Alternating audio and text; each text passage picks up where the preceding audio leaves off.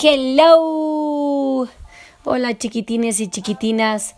Hoy, hoy, hoy les quiero hablar sobre las no dietas. Las no dietas, por favor, porque en esta cuarentena la gente o ha comido de más o no ha comido o tiene un desorden alimenticio brutal.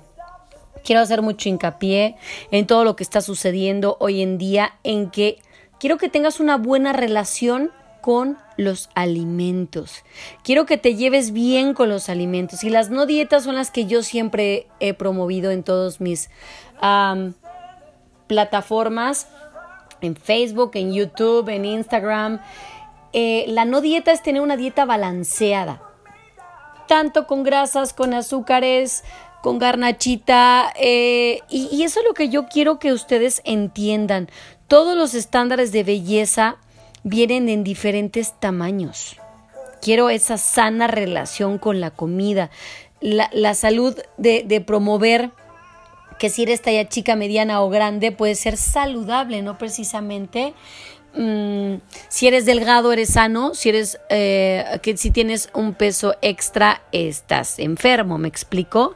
Entonces, una persona de talla mediana o grande puede ser más saludable que una persona delgada o una persona que hace mucho ejercicio. Y de eso quiero hablar el día de hoy. Porque quieren salir de la cuarentena hechas unas mammers o hechos unos mammers súper impactantes como para qué, por Dios, para elevar tu autoestima y, yo no comprendo porque me escriben y me dicen, oye Arlet, me siento súper mal porque ya subí como 20 kilos en esta cuarentena y tengo una muy mala alimentación porque solo había harinas en mi casa y estoy cocinando.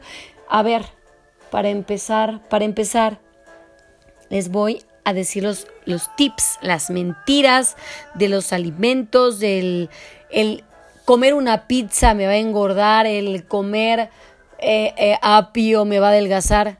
Eh, error. Por una, por una probadita no te va a adelgazar ni te va a engordar. ¿Ok? Entonces quiero hablar sobre la genética de cada persona, porque hay personas que huelen la lechuga y suben de peso. Eso es también otro rollo, también puede ser metabólico. Eh, hay miles de cosas en las que quiero estar hablando con ustedes. La diversidad corporal de la naturaleza humana, de la genética, de los cuerpos delgados, de la que la mentira es de eres guapa, exitosa, eh, tienes más a trabajo, porque de la vista nace el amor, porque pues así es una sociedad en la que si te ven delgado te aceptan, en la que si no te ven delgado no te aceptan. Error, error, error, error. Que si una persona tiene sobrepeso es como el de los cuentos, ¿no? El gordito es el malo, el gordito es el cruel, el gordito es el chistoretito y la delgada es la exitosa o el delgado o el mamer es el galanazo y el gordito no. Entonces quiero hablar sobre todos esos... Eh, em, patologías que se han hecho de, la de la obesidad. No me gusta en sí hablar de la gordura. Yo les digo a mis alumnas, no digas estoy gorda. Odio esa palabra. Elimínenla de su vocabulario. Por favor, elimínenla. Y, y es como un... ¿Cómo les diré? Nacimos con esa, con esa sabiduría de hambre y de saciedad, ¿no? O sea, debemos de comer para saciar, pero ¿qué tanto puedo comer? Porque al sentir culpa, pues obviamente vas a comer más, ¿no? Y después eso te va a generar un trauma y por qué me lo comí y después te das un atascón o dejas de comer y, y el cuerpo te está pidiendo carbohidratos y a la hora de pedirte carbohidratos que te estás reservando toda una semana de comer apios y lechugas y todo desbalanceado para el fin de semana comer tu garnachita, no te vas a comer una dona, te vas a atascar la caja. ¿Por qué? Porque el cuerpo tiene una baja y necesita carbohidratos, necesita azúcares, necesita grasas. Así que esa culpa por comer, déjala, déjala. Es como cuando tienes sed, ¿no? Y te estás aguantando y te estás aguantando la sed y ves un vaso con agua y bueno, mueres. Y cuando te lo tomas no te vas a tomar un vaso, te vas a atascar la jarra completa. Entonces, eso es lo que yo quiero que lleguemos a, a, pensar en que la talla no te va a hacer una mejor persona, ¿no? Entonces, pues bueno, ahí les va. ¿Cómo quitar el trauma o culpa por comer? Bien, ahí les va. Todos nacemos, todos, absolutamente todos nacimos con esa cultura sobre los cuerpos delgados, ¿no? De las princesas, de las cochinas Barbies, caramba, me molesta eso porque los Barbies y los Ken súper perfectos, pero las Barbies siempre fueron unos palos y entonces las niñas crecimos con, ay, yo quiero ser como Barbie. Y eso no porque Barbie no puede engordar y Barbie no tiene lonjas y Ken es super mamer y no tiene tampoco lonjas. Entonces crecemos con ese trauma y con esa cultura de los cuerpos delgados, de los Max Steels también. Y, y, como les explicaba, o sea, el gordito es el flojo, el chistoretito, el mejor amigo, el malo.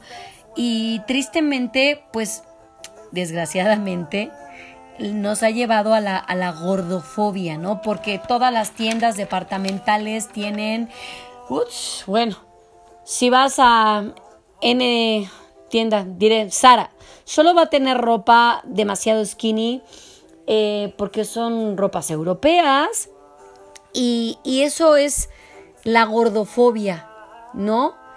Eh, gracias a Dios ya Victoria's Secret cambió todo esto de los cuerpos y están pasando cuerpos de todas las tallas que es fascinante, chicas medianas, grandes. De hecho ya no aceptan tallas mm, cero para abajo.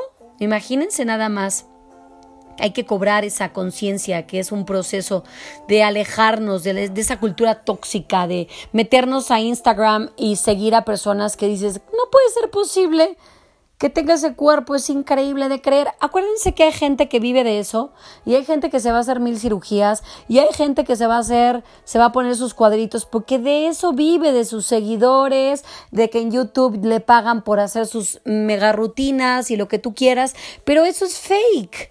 Eso no es verdad. O sea, sabemos que es como Maribel Guardia que decía que es este es genética y que no tenía ninguna cirugía. Bueno, caramba.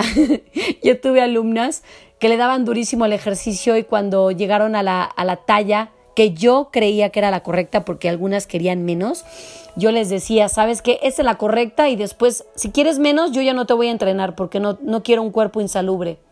Este es un cuerpo estructurado para tu genética, ¿no? Entonces, pues hay gente que no le gustó el asunto, hay gente que me dijo, tienes toda la razón, pero me decían, ¿sabes qué? ¿Puedo decir que es genética? No, genética no. Es tener una buena alimentación. Si tienes un nutriólogo bueno, bueno, te va a decir, te va a meter en tus alimentos grasas y azúcares. Yo sí le temo mucho a las keto y todo ese rollo, tiene que ser muy guiada. Em, o sea, tener un buen especialista en cada área. Pero para mí, para mí, Arlet, una dieta es una no dieta y todo mundo sabe que todas las dietas que yo armo son espectaculares porque te puedes comer el dulcecito, porque te puedes dar ese placer de comerte una pizza, porque puedes darte el placer de comer lo que tú quieras en tiempo y espacio balanceando todos tus alimentos. Entonces, tenemos que crear conciencia que este proceso de la cultura tóxica te la tienes que quitar dejando eh, personas que nos enferman en Instagram, dejando todo lo que es insano en Facebook, en Twitter, en todo, todo lo que no es real, ¿no? Las personas crecimos con esa culpa. Todo el mundo cocina ahorita en extremo porque están en la cocina y su cuarentena es ahora voy a hacer esto súper sano y ahora voy a hacer o todo lo contrario. Comer es una necesidad básica, como beber, como dormir, como respirar. Así que la relación comida-cuerpo hace esos cambios, ¿no? De estructura corporal.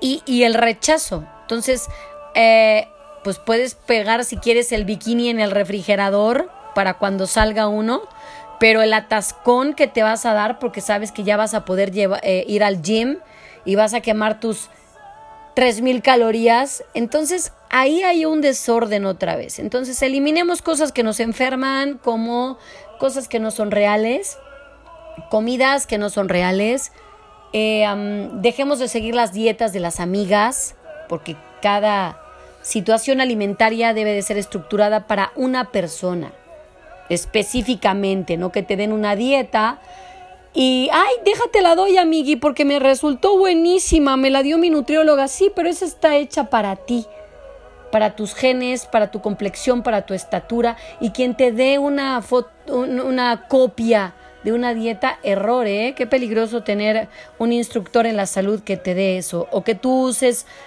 una receta que te, dio, que te dio tu nutrióloga un año antes, eso ya no funciona, o sea, mucho cuidado con eso. Entonces, las no dietas es crecer, crecer en, en tu necesidad básica, en saber qué estructura corporal tienes, qué genética tienes y pensar en comer delicioso sin culpa. Si estás comiendo saludable, no tengas culpa, por favor. E, esta restricción está, em, por eso tu cuerpo brinca, por eso tu cuerpo te lo cobra doble, ¿me explico? O sea, te metes una dieta rigurosa y el 95% de las personas, fíjense bien, vuelven a subir de peso, el 95%, y el otro tanto dobletean.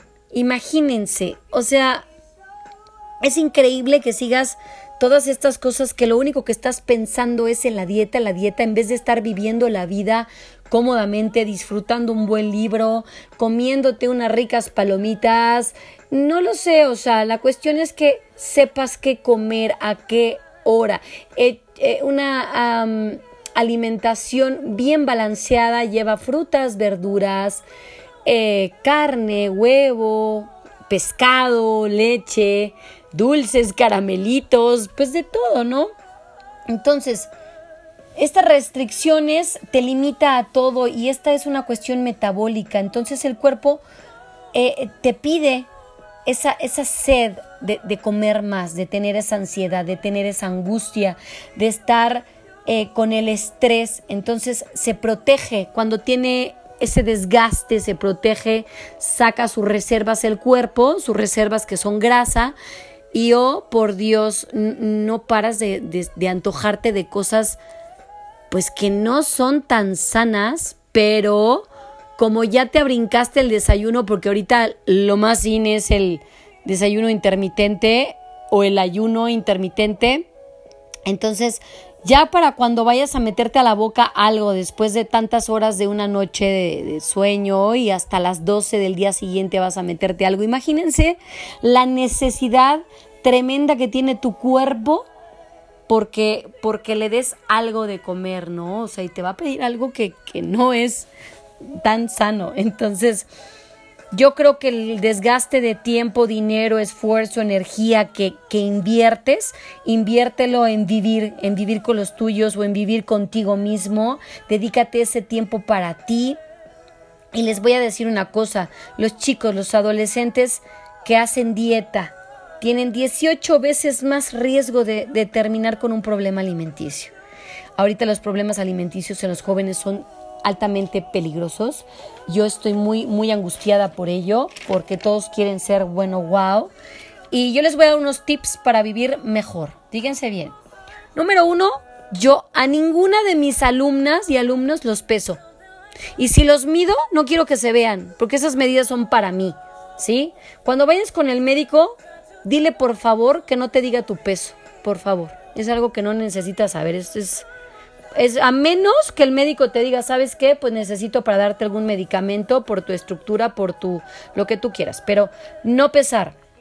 Ponte ropa cómoda, porque siempre uno se quiere poner la ropa más ajustada para ver si me queda cuando era soltera. No, los solteros. Los cuerpos cambian y después de parir cambian, señores y señoras. Chicas, después de que tienen la primera menstruación, los cuerpos cambian. Entonces, ¿por qué no usar la ropa que nos gusta, una ropa cómoda, una ropa que te deje mover, no que te traumes? Y bueno, pues dejamos de seguir Instagram, Facebook y todas estas dietas raras, extrañas. Este, no, no, no me también no me compren estas ropitas modernitas que lo único que hacen es como de, ah, yo quisiera entrar en eso y no, bueno, hay muchísima ropa padrísima que, que podemos usar, pero yo quiero que ustedes usen ropa cómoda, ropa que te sientas bien, no porque la amiga usó así super skinny, porque yo soy super fit, ay, por favor, de verdad. Entonces quería hacer este podcast porque yo soy enemiga de las dietas, soy amiga de las nutriólogas o nutriólogos que saben alimentar a la gente. Y hay muchísima gente, valga la redundancia, que sabe, que sabe que nos enseña a alimentarnos bien, no por comer una pizza voy a engordar y no por comer un brócoli voy a adelgazar. Entonces hay que tener una relación sana con la comida, hay que tener un balance en cuanto a los alimentos yo creo que si tienes un buen guía, ya la armaste y puedes aprender a comer. La idea no es que estés pagando toda la vida un nutriólogo, es que el nutriólogo o el asesor nutrimental te enseñe a comer a ti y a los tuyos. Y si tienes hijos, tus hijos no te vean sufrir por, ay no, esto me va a engordar. No te vean sufrir por los alimentos, es tan rico comer. Entonces hay que hacerlo, hay que comer, hay que divertirnos, hay que gozarlo y hay que saber balancearlos. Un buen balance es meter grasas, azúcares y todo lo que ya les dije. Les mando un besito, nos vemos muy pronto. Y chan, chan, chan, chan. Nos vemos en el próximo capítulo porque vamos a hablar un poquito sobre salud mental. Este, les va a encantar también. Y hoy, hoy, hoy, no dietas, por favor. Un beso. Bye bye, hasta pronto. Sígame Arlet-Anaya y estoy en YouTube como Arlet Anaya y les quiero, les quiero mucho. Bye bye.